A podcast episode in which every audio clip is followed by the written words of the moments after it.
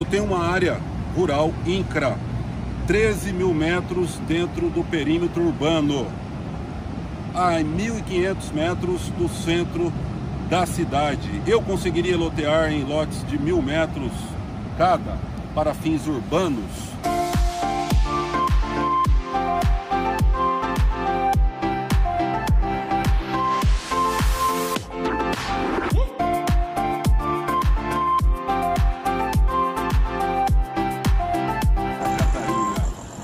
Marcelo pergunta assim: o que pode ser feito na gleba abaixo, abaixo no caso das torres de alta tensão?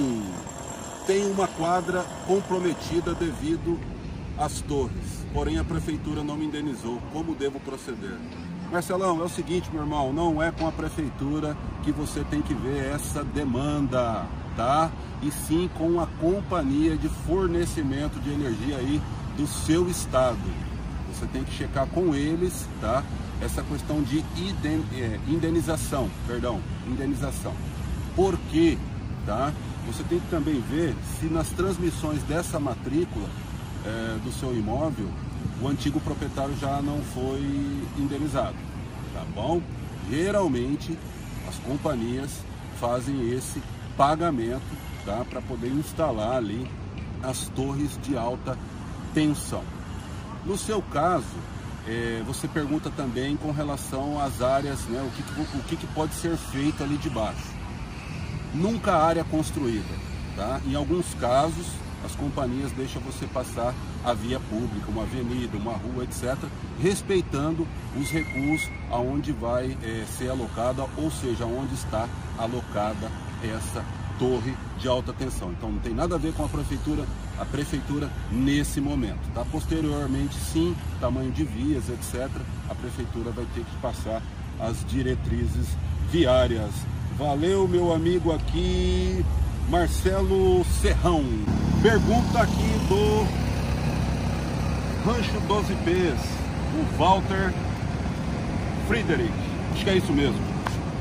Ele tem uma pergunta, ele diz assim: Eu tenho uma área rural INCRA, 13 mil metros dentro do perímetro urbano, a 1.500 metros do centro da cidade. Eu conseguiria lotear em lotes de mil metros cada para fins urbanos?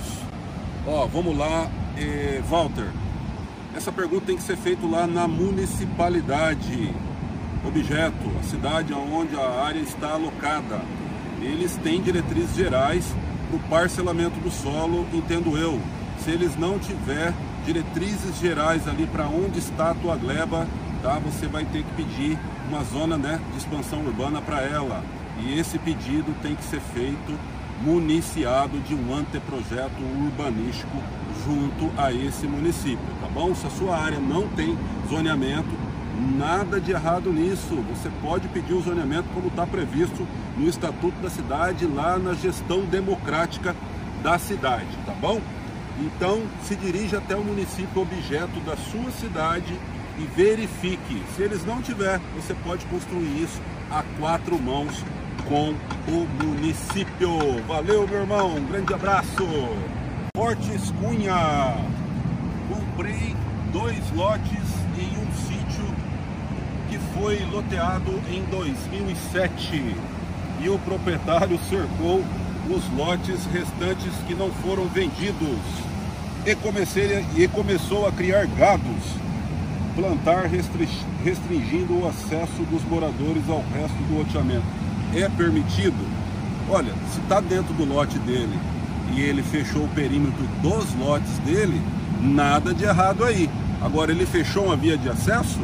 Se ele fechou uma via de acesso, cabe uma denúncia à municipalidade, primeiramente, porque não pode fechar uma rua pública, e se não for tomada providências, vá no Ministério Público e faça uma denúncia formal. Isso pode ser caso de polícia, multa cautela é, Lembre-se, sempre o bom diálogo resolve grandes problemas. A pergunta aqui do Fortes Cunha. Fala Nelson, o Nelson pergunta aqui: quais os parâmetros para calcular o preço de venda de lotes? Nelson, o primeiro parâmetro são os custos que você terá para empreender com o seu lote, tá bom? E os custos vai de acordo com o que você vai empregar lá e que extrato social você vai atender. É a classe C, D, é a classe B, é a classe A, vai ter algum diferencial competitivo ali dentro dessa área, dessa gleba objeto que vai se tornar um parcelamento do solo, um loteamento, então um dos primeiros parâmetros para você calcular o preço de venda é os seus custos e não negligencie a opinião dos corretores e corretoras de imóveis da sua cidade, as imobiliárias, tá? Esses caras têm o termômetro do mercado e vai ajudar você nas tomadas de decisões. Valeu, Nelson. Um grande abraço, meu irmão. Fala pessoal, mais uma pergunta aqui do quadro Pergunte ao Vagnão.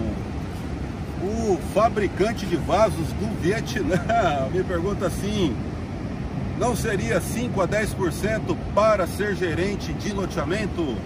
Vamos lá, meu amigo. É o seguinte, a pergunta é muito pertinente, mas também precisaria de muitos dados para respondê-la para você de forma mais assertiva. No entanto, gerente do que? Né? Nós temos todo o processo de aprovação, projetos e aprovações. Depois, seguir os projetos e a execução. Isso eu estou falando de projetos. E aí também tem a questão relacionada a vendas.